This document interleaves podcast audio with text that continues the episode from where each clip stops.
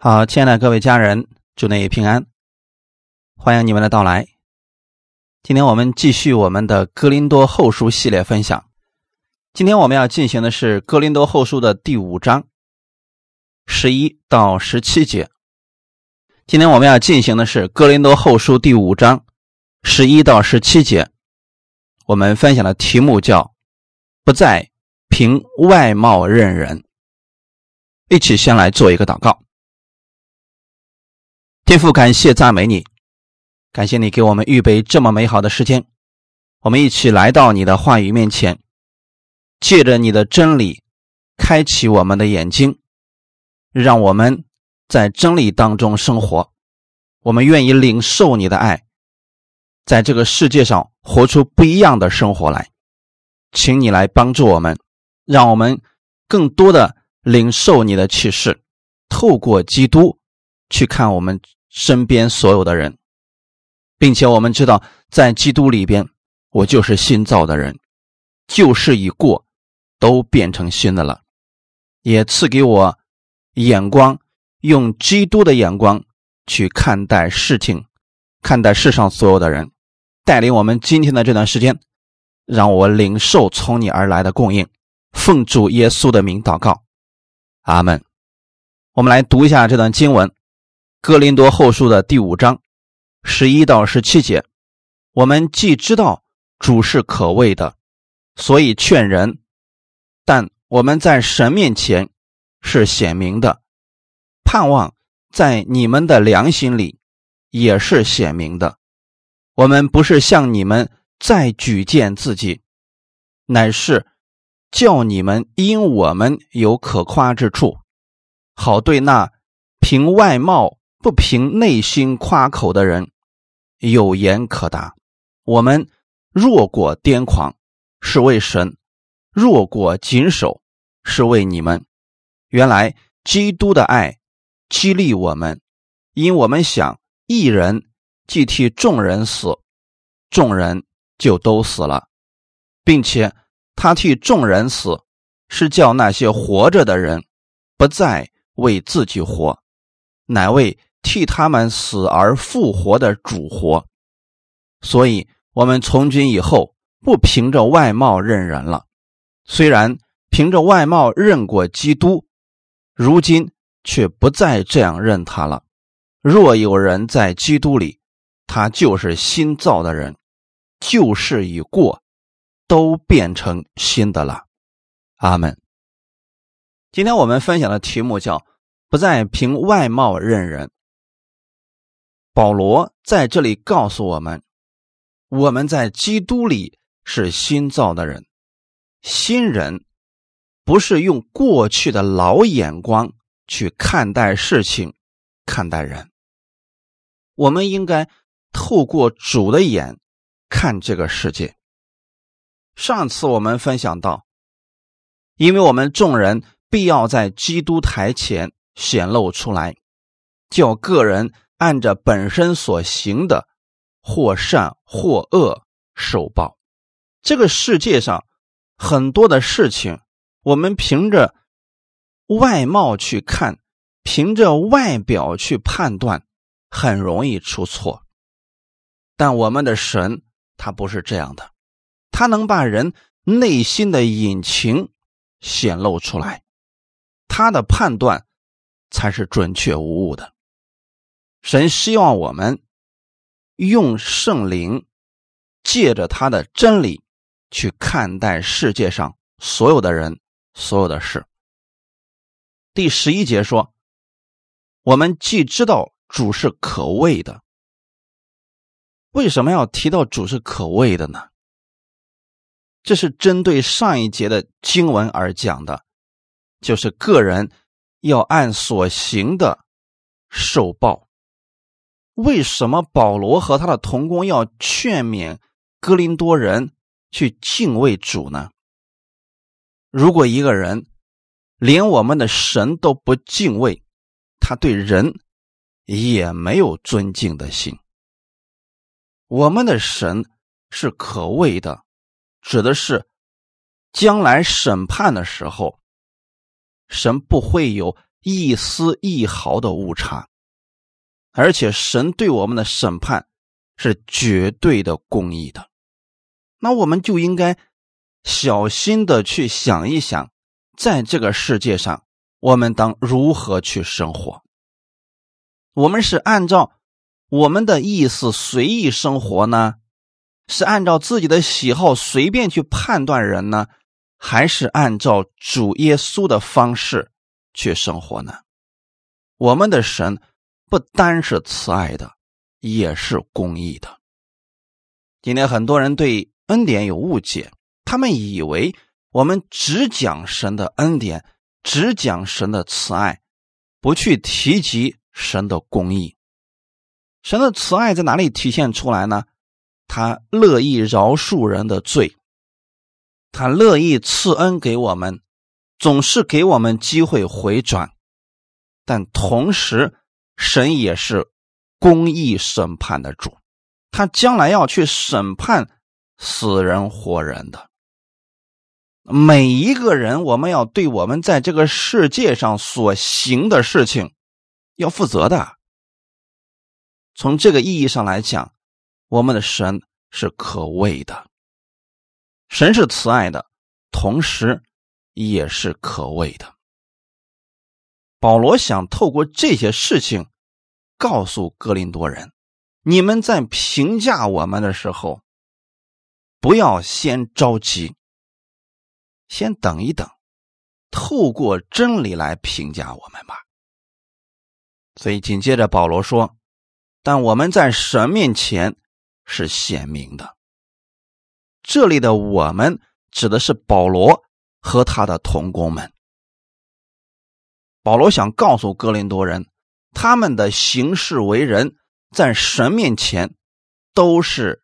完全敞开，毫无隐瞒的弟兄姊妹，当我们想去毁谤一个人、定罪一个人的时候，你首先得确定你有没有这个资格。因为每一个人，我们判断别人的时候，很容易受我们眼光的限制，我们不一定知道内情的。但实际上，现在这个世人也知道，有很多时候，眼睛所见的也未必就是真实的。就像哥林多人判断保罗一样，他们认为保罗没有能力、没有智慧、也没有生命。但实际上呢，我们看出来了，保罗是有生命的。正是因为保罗有生命，所以才忍耐他们，继续的关心他们。如果保罗真的没有生命，那早对他们放手了。保罗现在依然在劝他们：你们可以判断我们，但请记得我们在神面前都是显明的。这其实对所有信耶稣的人来讲。我们心里边是安慰，无论别人怎么样判断你，你首先要知道，你在神面前，你活出来的样式是不是被他所喜悦的，这就够了。紧接着保罗讲，盼望在你们的良心里也是显明的。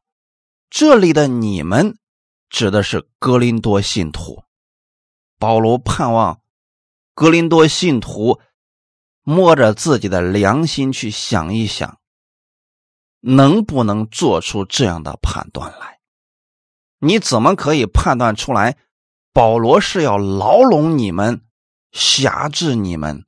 你怎么能够判断出来保罗是没有知识、没有爱心、没有生命的人呢？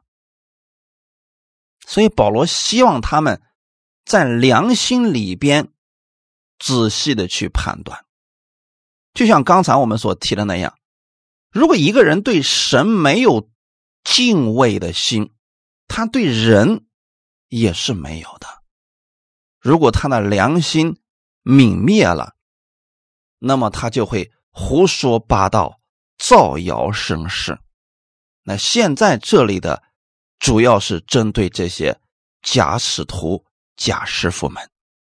这些人能够耸动哥林多人去诋毁保罗，就说明这些假使徒们本身不敬畏主，他们对我们的神没有敬畏的心，所以才会如此。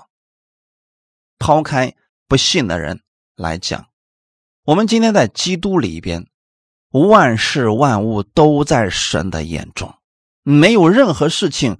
可以逃过我们神的眼睛，那我们做事情的时候，是不是应该透过神去做呢？反之来讲，如果一个人在神面前是谦卑的，那么他在人面前活出来的谦卑才是真实的。格林多后书第五章十二节，我们不是向你们。再举荐自己，乃是叫你们因我们有可夸之处，好对那凭外貌不凭内心夸口的人有言可答。这里的我们指的是保罗和他的同工们，你们指的是哥林多信徒。我们不是向你们。再举荐自己，保罗讲这么多，不是想告诉哥林多人我比那些假师傅强，你们上当受骗了，我的能力、我的生命、我的爱心都比他强。保罗不是为了要证明自己，不是为了要推荐自己、尊崇自己，保罗是凭着真理。想让哥林多人做一个正确的分辨，今天就是有太多的信徒没有真理去分辨，结果人云亦云。别人说他讲的是错的，这个人也说他讲的是错的，一百个人都有同样的结论的时候，我们就相信那些人所讲的了。为什么呢？因为他没有真理的标准，无论别人怎么样去判断另外一个人，我们不要人云亦云，你要去看真理是什么。他如果讲的符合真理，那我们就不要随波逐流了。假使徒们就是想制造混乱，以此达到自己的目的。而这群没有真理的哥林多人，他们上当了，所以保罗希望他们能够用真理分辨一切。保罗说：“我们不是向你们在举荐自己，乃是叫你们因我们有可夸之处。有可夸之处，这里指的就是保罗对。”哥林多人过去所教导的真理，给他们带出正确的生活态度。弟兄姊妹，今天我让大家系统的来学习圣经，不是想证明我比别人要强，乃是想透过这些系统的学习，让你们的心里边对真理有比较完整的了解。同时，让你们在生活当中可以对一些事情有最基本的分辨力，这才是我们的目的。这样的话，你遇到事情的时候，你知道怎么处理了。圣经上的真理是如何来对待这些事情的，你就有正确的分辨力了。那别人说一个假的出来，你很快就能够分辨出来了。我们多次给大家教导过，想去分辨假钱，不是去努力的去认多少种假钱，而是多了解真的，熟悉真的，研究真的，把真的记在心里边，假的一出现，你立刻就能分辨出来了。阿门。所以保罗在这里说。如果你们把我过去所教导你们的真理记在心里边，你们早就有分辨力了。可以分辨出来什么呢？对那些凭着外貌不凭内心夸口的人，有言可答。那现在的问题是，哥林多人不但没有回答那些错误的人对他们的引导，反而跟随了这些假师傅。为什么呢？因为他们对保罗过去所讲的这些真理完全没有应用出来，他们本身现在是没有可夸之处啊，所以他们是凭着外貌认人。那些假师傅。所夸口的是什么？都是一些表面的东西，例如夸他们的容颜，夸他们的推荐信，夸他们目前拥有的金钱或者名誉等等。这是那些假师傅们所夸口的，而他们内在的生命与美德。他们是没有的。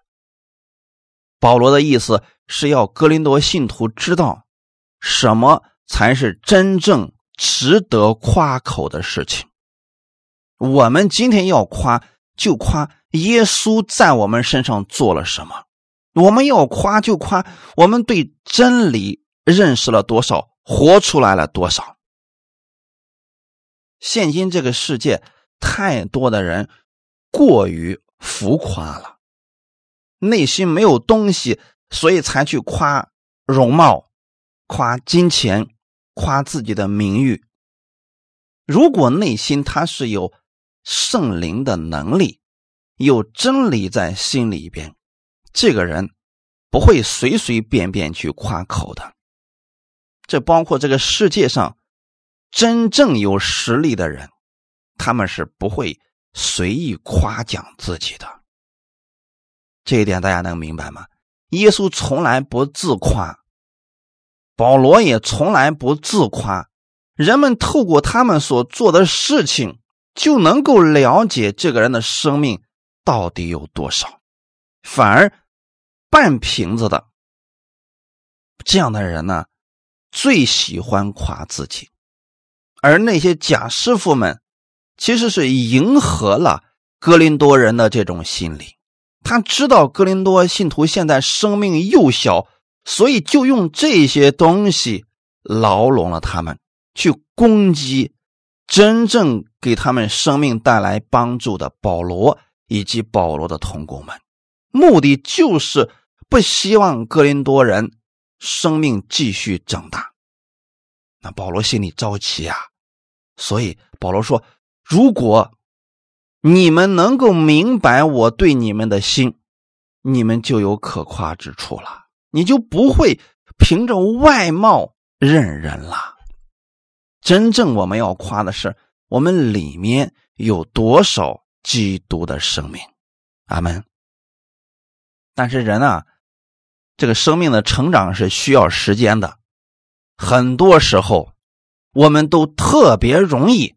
凭着外貌去认人，包括当年的撒母耳，也曾经有这样一段历程。我们一起来看一下《撒母耳记上》十六章六到七节，《撒母耳记上》十六章六到七节。他们来的时候，撒母耳看见以利亚，就心里说：“耶和华的受膏者必定。”在他面前，耶和华却对撒母耳说：“不要看他的外貌和他身材高大，我不节选他，因为耶和华不像人看人，人是看外貌，耶和华是看内心。”原来啊，扫罗骄傲之后，神就差撒母耳去高丽未来的以色列王。神已经告诉撒母耳，你要去耶西家里边去高丽未来的以色列王，并没有告诉他是耶西的哪一个儿子。那当时呢，耶西就把自己的儿子一个一个都叫出来，站成一排。这个时候，撒母耳就开始准备高丽其中的一个人做王。当他看到以利亚的时候啊，心里说：“哎呀，这个人一定是当王的料。你看他的外貌好啊，长得帅，而且个子高。但是你看神在心里面怎么告诉他的？我不节选他。你不要看他的外貌和他身材高大，这些都是外面的东西。扫罗是不是外貌好、身材高大的？已经失败了呀，怎么可能？神再节选一个这样了的？神跟人看事情是不一样的。耶和华不像人看人，人看的是外貌。当年的撒母耳，哎，也是有这样一段经历啊。他也是看着外貌，哎，长得帅，身材高大，哎，有钱有名望等等，这不是？现在很多世人的判断标准吗，如果我们信了主了，还用这种方式去判断人，那我们的行事为人就会发生偏差。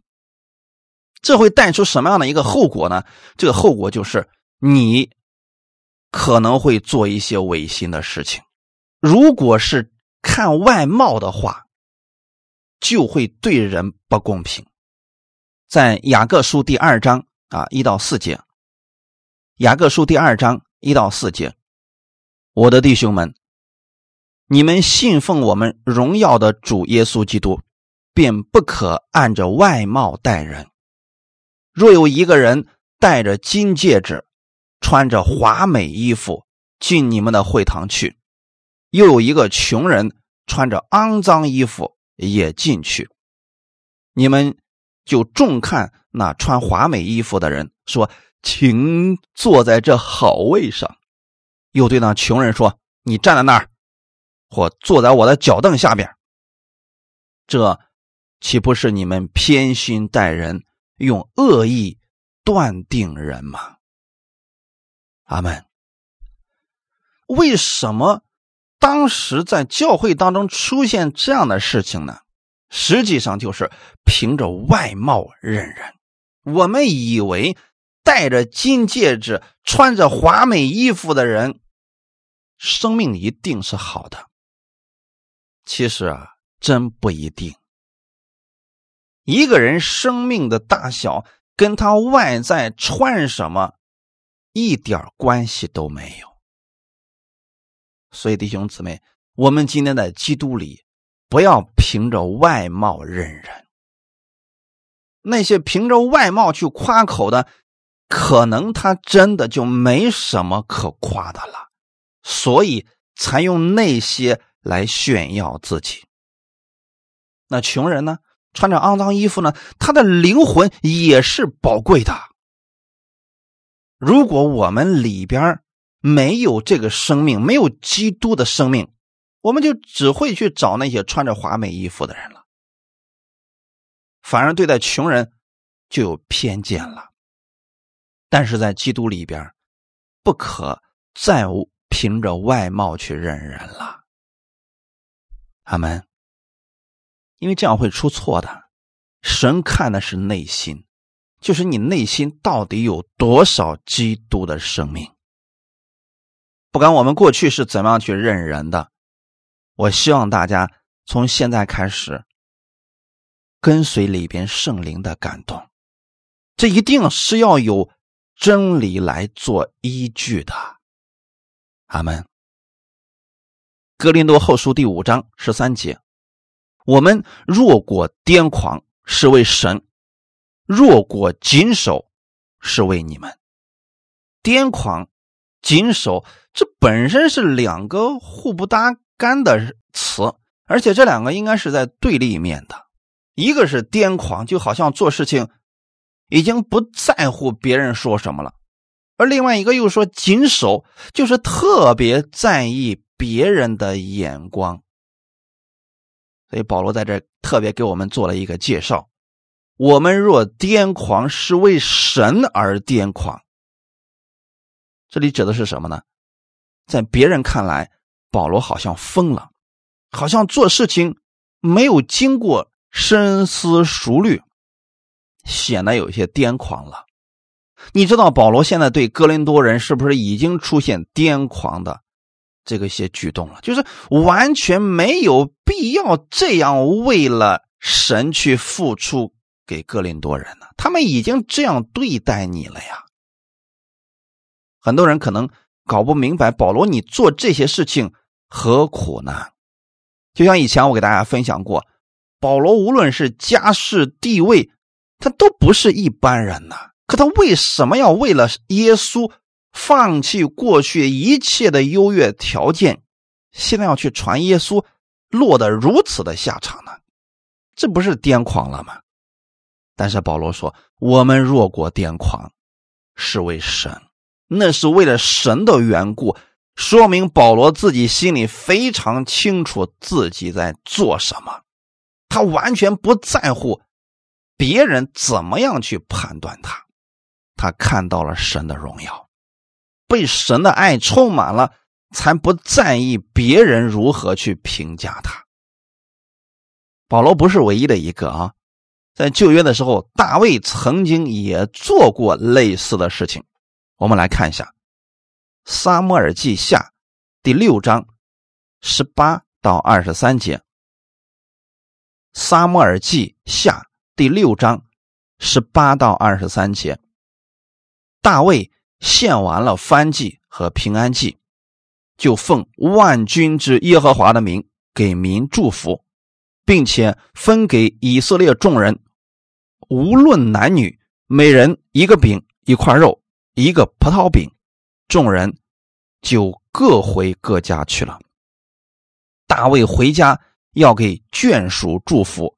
扫罗的女儿米甲出来迎接他，说：“以色列王今日在陈仆的婢女眼前露体，如同一个轻贱人无耻露体一样，有好大的荣耀啊！”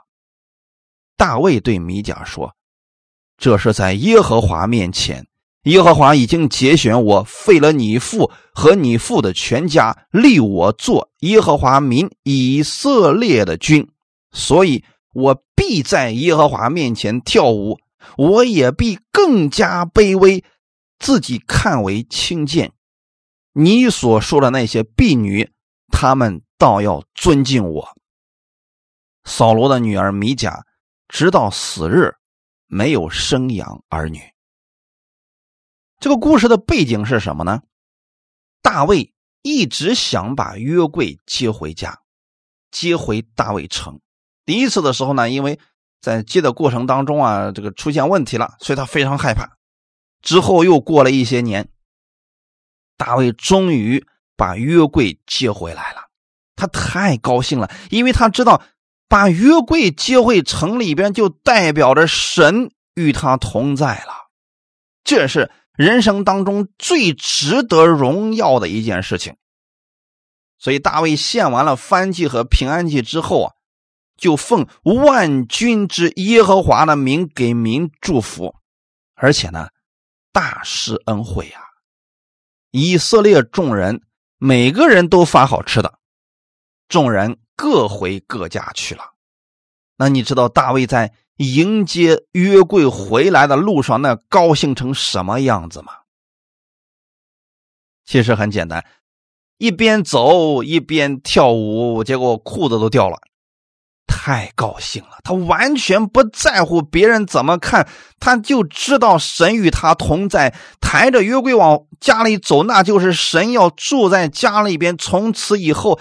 他离神越来越近，这实在是太美妙的事情，这是人生当中最值得高兴的事情，所以他疯狂的跳舞啊，忘记了自己是一个王。那在别人看来，你王应该是比较端庄的，比较庄重的，你怎么能够跳舞呢？而且还是在婢女面前都跳成这个样子了，成何体统？大家肯定觉得是。呃，这这这这这人有点癫狂了。大卫兴致很高啊，给百姓祝福完之后，回到家里边还要给眷属祝福。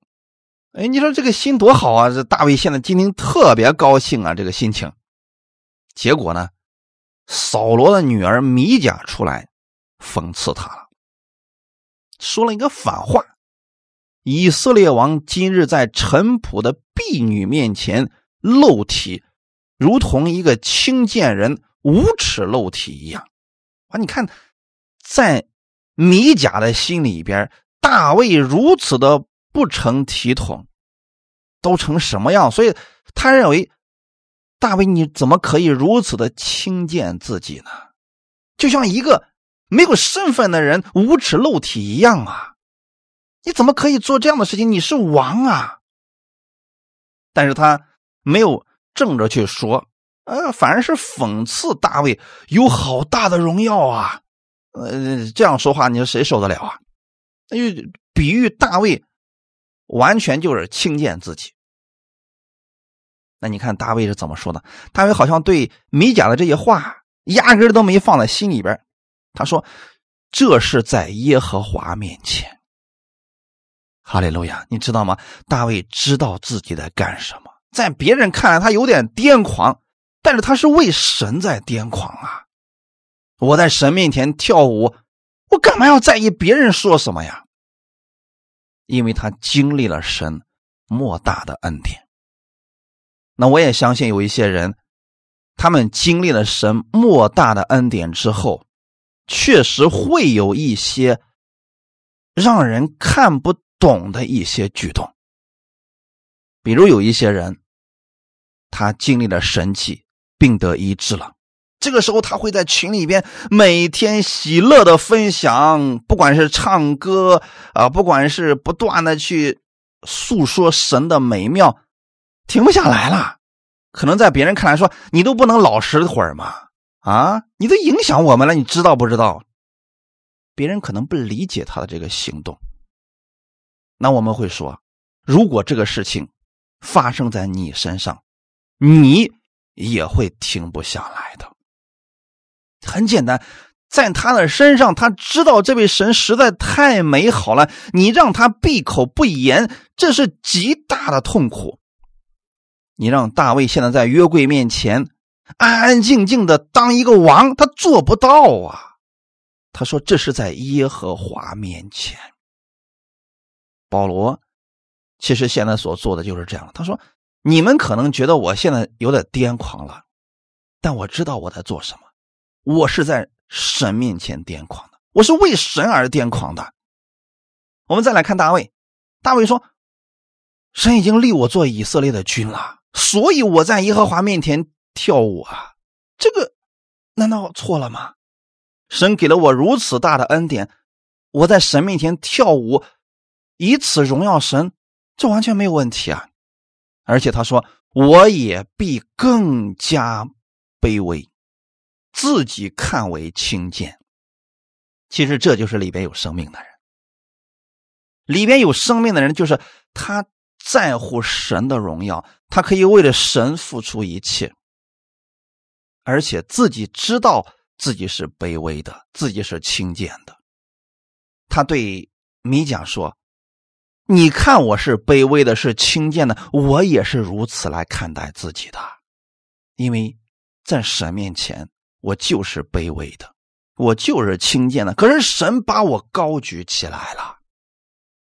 至于你所说的那些婢女，”他们倒要尊敬我，因为那些婢女们都明白了大卫的心思是什么，而他的媳妇儿米甲竟然不明白。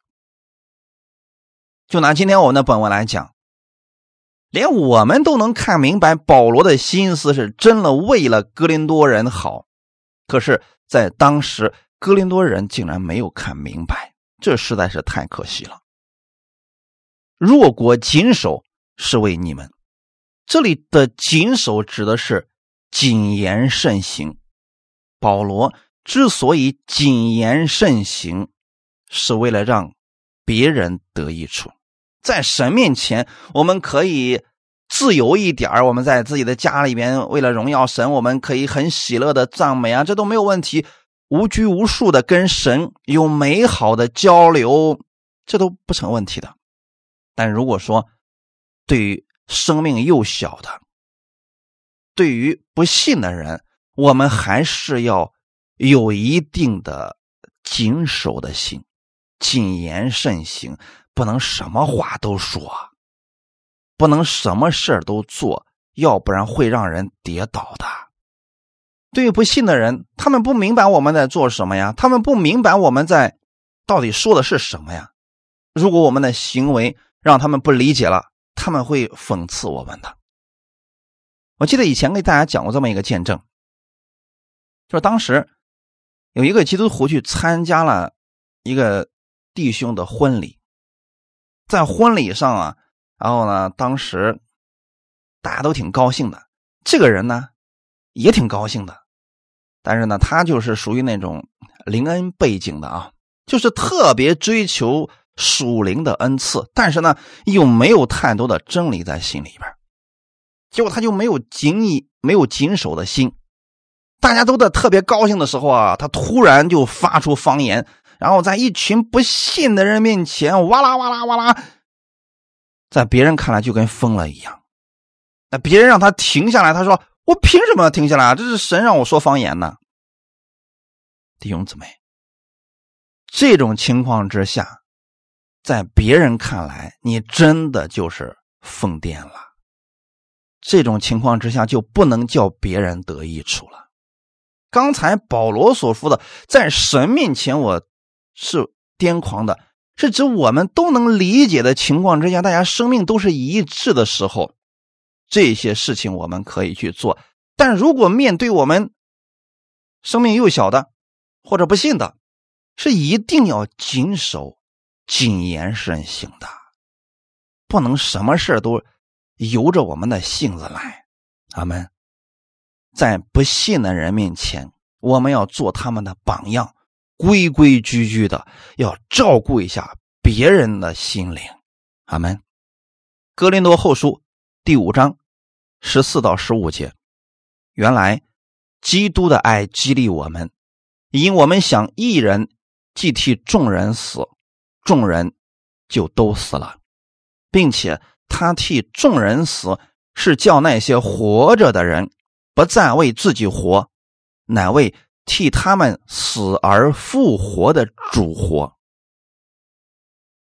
保罗之所以能够持续的爱格林多人，是被基督的爱激励了。基督的爱在我们身上的时候，我们对神是乐意付出一切。那这个怎么样表现出来呢？那就是去爱人。去爱那些不可爱的人，弟兄姊妹，保罗告诉我们，基督的爱激励我们，基督的爱就像大水的力量一样，在推着我们前进，使人能够快跑的去跟随他。当人领受了这份爱，就愿意像基督一样活着，去造就别人了。所有的服饰，如果不是以爱为动力，这样的服饰很有可能是带着别的目的。爱的特点是给予，是付出，是不求回报。保罗在哥林多前书十三章已经给我们讲了什么是爱，而只有爱，没有真理也是不行的。爱是服饰的动力。而真理是我们服侍的方向和内容。有爱没有真理，人往往会陷入到感觉当中。就像这个世界上，人与人之间也会有爱，但这个爱里边如果没有神的真理，这份爱都是有条件的。在他付出的时候，他就期望别人也能给他相同的回应。如果别人给他的是冷言冷语，他立马就再也给不出去了。这就是有爱没有真理，他是在感觉当中的。别人一说话难听，他感觉不好了，他就不愿意再去爱了。那有真理没有爱，这样的服饰是枯燥的，是冷酷无情的，看起来缺乏生命的气息。所以，我们看这个。现今有很多的派别当中啊，追求那些恩赐的人，爱心热情非常多，但容易陷入到感觉当中。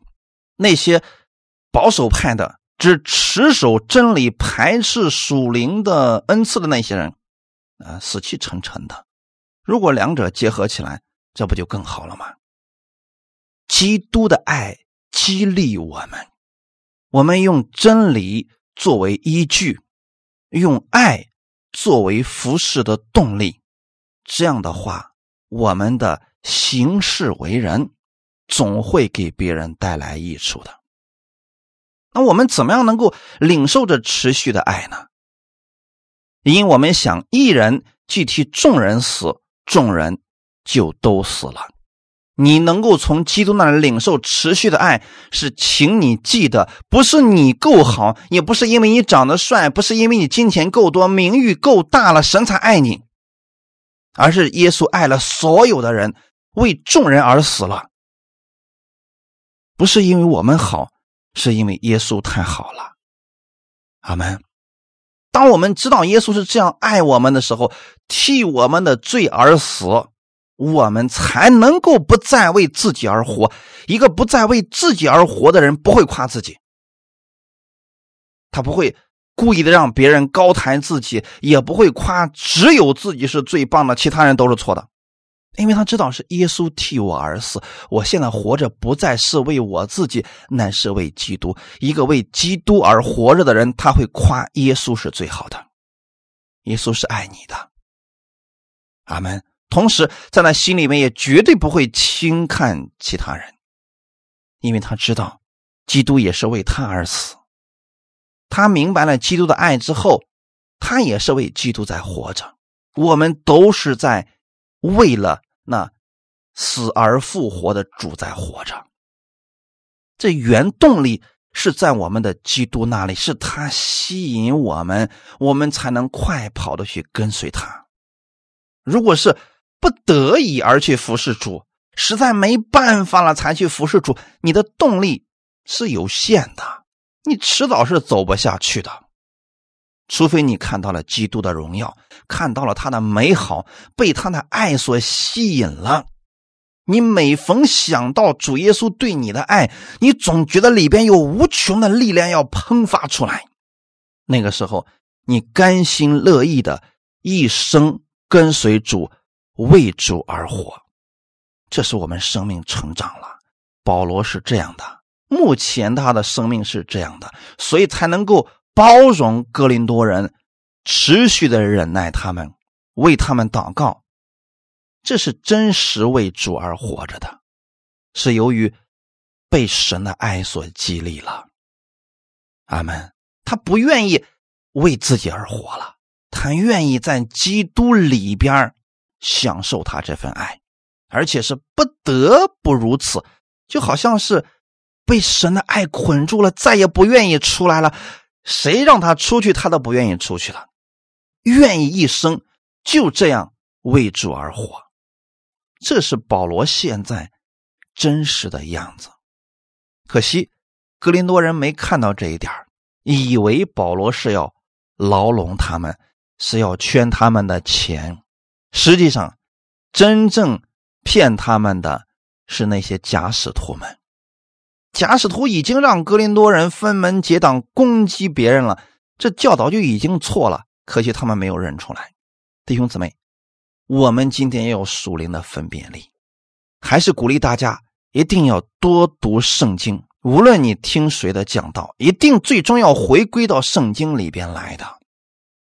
如果没有最基本的分辨力，你觉得谁的都好，即便是假的，你也分辨不出来，这会让自己受损失的。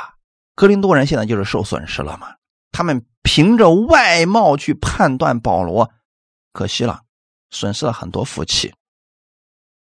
格林多后书第五章十六节，所以我们从今以后不凭着外貌认人了。虽然凭着外貌认过基督，如今却不再这样认他了。保罗生命的成长也不是一天就如此丰盛的，他的生命也是经过一个阶段的。过去的时候，保罗也凭着外貌认过基督，也就是过去啊，保罗也是外貌协会的，干什么呢？他觉得耶稣你有什么呀？其貌不扬，讲的那些东西也没什么生命啊，不过一些道理而已嘛。这是很多人今天对别人生命丰盛之人的评价。保罗当年可能在心里面也确实瞧不起耶稣，包括耶稣的那些门徒，保罗也看不起他们。要不然当年当犹太人拿石头砸死死提凡的时候，他不会无动于衷的。他也觉得这群人该死，后来他也不会为主大发热心去逼迫基督徒了。他就认为你们的师傅就是一个讲道理的人，没有什么生命嘛，所以啊，他才能做出那样的举动来。可是后来，在去大马士革的路上，他不是靠这些知识被征服的，他是靠主的爱被征服的。所以他知道说，我过去是凭着外貌认过基督，我错怪耶稣了。从那以后，我不再这样去认他了。他讲的是自己的见证啊，他是想告诉哥林多人，凭着外貌去认人是何等的不准确，凭着我们肉体的判断力去判断一个人是何等的不准确。弟兄姊妹，你认识耶稣，跟随耶稣，绝对不是靠理性，不是靠这些外表的浮夸的这些东西，而是靠基督里边的生命和爱。如果我们今天也像追星族一样，看了他长得好，这个呃有钱有势去跟随一个人，那我们的基督没有这些，他没有家型美容。也没有钱，谁愿意去跟随他呢？但耶稣里边有什么？里面有生命，并且是丰盛的生命。他里面的生命超越了世界上所有的人，而耶稣的这份爱呢，直到如今依然激励着无数的人。你们知道为什么到目前为止没有耶稣的相片甚至连画像都没有吗？有人说：“哎，当时的科技不发达，那总有会画画的人吧？为什么也没有留下来呢？”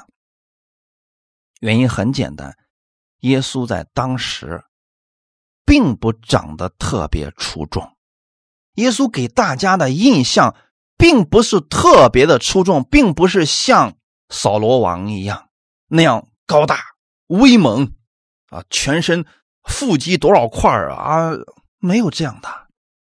他就是一个非常普通的，看起来像普通人一样的人，但它里面的生命却可以承载整个宇宙。很多人一直问我说：“啊，你为什么不去出一个视频呢？你看现在都流行啊，视频讲道啊。你看那些牧师们啊，把自己打扮的漂漂亮亮的，这不挺好的吗？”当然了，不是咱们的技术达不到，而是我想。其实真的没有必要，你们完全没必要知道我长得什么样，你们只需要透过这些讲道能得着供应，这就足够了。阿门。再说了，夸那些能夸几年呀？同时呢，如果你们只听音频的话，还有一个好处就是，你们在我的讲道当中可以闭上眼睛，可以。完全的去领受其中的信息，你会去更多的默想耶稣基督，免得被视频带走了，看到的都是眼目所能看到的一些东西了。各有各的好处吧。当然，我有我自己坚持的一些理由。我不是说视频不好，它有它的优势，但我更愿意透过这种方式，让大家去领受着信息本身当中的耶稣。就像施洗约翰一样，他只是旷野当中的呼声；就像耶稣一样，他在这世上传道三年半回去了，没有人记得他长什么样，但是他给人留下来的话语，却改变了无数人的生命。自从主耶稣复活，直到如今，无非两种人：第一种，凭着肉体去认识他。哎呀，不就是那个耶稣吗？最后被人钉死在十字架上了吗？他也没什么名气呀。而另外一种，在圣灵里边认识主，那就会认识到主耶稣的丰富、伟大、荣耀。哈利路亚！我希望大家在他的话语当中认识他，而不是非得去想清楚、想搞明白耶稣到底长什么样。你看，有很多呃非常伟大的一些导演，他们在拍耶稣的时候，几乎不去判耶稣到底长什么样，而是重点去突出他所说的话语。这就是不希望大家。凭着外貌认人，而是透过话语认识耶稣。我们也需要这样啊，透过话语，透过真理去看弟兄姊妹的时候，你才会看到一个不一样的弟兄姊妹。你透过基督去看你周围的人的时候，你才能有基督的爱充满在他们身上呀。如果凭着外貌认人，对你有利的，能帮助你的，你肯定对他好啊。啊，对你没有好处的、没有益处的，你肯定不搭理他呀。但如果说我们都是透过耶稣去看待周围所有的人，你会怜悯一些人，你会感恩一些人，这都是从神而来的。阿门。格林多后书第五章十七节：若有人在基督里，他就是新造的人，旧事已过。都变成新的了。保罗想告诉格林托人：你们是新人，不要用过去的眼光去看待现在的自己，也不要用过去的眼光去看待你周围的人。周围的人借着耶稣都成为了新人了。一个人可能过去有失败，可能过去有过。不太好的经历，但你不能总是用过去的眼光去看待这个人。他现在已经信主了，就应该看作他是一个新造的人。新造的人是什么样的人呢？不是旧人复活了，而是一个全新的人活在神的面前。他没有罪恶，也没有犯过罪，他所有的罪都被神赦免了。新人就像一个婴孩一样，他还没犯罪呢，他是个可爱的孩子嘛。在神的眼中，当我们接受耶稣为救主的时候，我们相信耶稣为我们的罪死在十字架的时候，在神的眼中，他看我们就是一个新人，一个完完全全的新人，如同耶稣一样。只有我们这样看待自己了，你才能有这样的心去看待别人，你才能在世人面前活出这新人的样子来。太多的人放不下过去。一直对过去耿耿于怀，很多人是对过去自己的成功放不下，所以呢，觉得说：“哎呀，当年的我怎么样怎么样。”而有一些人是过去做了很多后悔的事情，他一直无法放下，所以总是懊悔。但今天你在基督里的旧事已过，都变成新的了，这就是你在基督里的新人。你要看的是前面。那个标杆耶稣基督必须要忘记背后，努力面前。这是保罗的他自己心里一生的使命。腓立比书第三章十三到十四节，弟兄们，我不是以为自己已经得着了，我只有一件事，就是忘记背后，努力面前的，向着标杆直跑，要得神在基督耶稣里从上面。招我来得的奖赏，不管过去我们有失败、成功，那都是过去了，应该把它放下来。请记得，你是个新人，每一天要记得这是一个新的开始，你是一个新人。如果忘不掉过去有成就，你就会骄傲；过去有失败，你就会灰心。所以，不管过去，不管昨天是好是坏。它对我们产生不了太大积极的作用。我们跟世人不一样，不需要靠过去来鞭策现在的自己。我们要做的就是每一天看前面，以耶稣为标杆，以他的话语为标准去生活。这就是新造的人。你不是努力的更新自己，成为一个新造的人。你只要在基督里，你就是新造的人，每一天都是。哈利路亚！所以你要凭着基督去看待一切，透过神的话语去看待一切，这样你就会有新的眼光、新的生活。你每一天都是不一样的。阿门。我们一起来祷告。天父，感谢赞美你，感谢你把这样的话语赐给我们，让我们知道我在基督里是新造的人。旧事已过，都变成新的了。神，你看我是新人，你看我如同耶稣一样，所以你愿意赐福我现在手中所做的，你也愿意把更多的启示给我，让我透过基督的眼去看我身边所有的人。他们接受了耶稣，他们也是新造的人。我不再凭着外貌去认人，我乃是透过基督去看待所有的人。主要是你的爱激励着我们。我每一天，我不是用我过去的成就来判断自己，也不是靠着我现在的外貌、靠看着我的成就来判断自己。我乃是靠着基督的话语来判断我自己，在基督面前。我本什么都不是，但是你高举了我，你愿意使用我。天父，感谢赞美你，感谢你如此的眷顾我，请你加给我更多的启示，让我在你面前领受你的爱，给出这份爱。哈利路亚，让我用这份爱去爱我周围所有的人。感谢赞美你，一切荣耀都归给你。奉主耶稣的名祷告。阿门。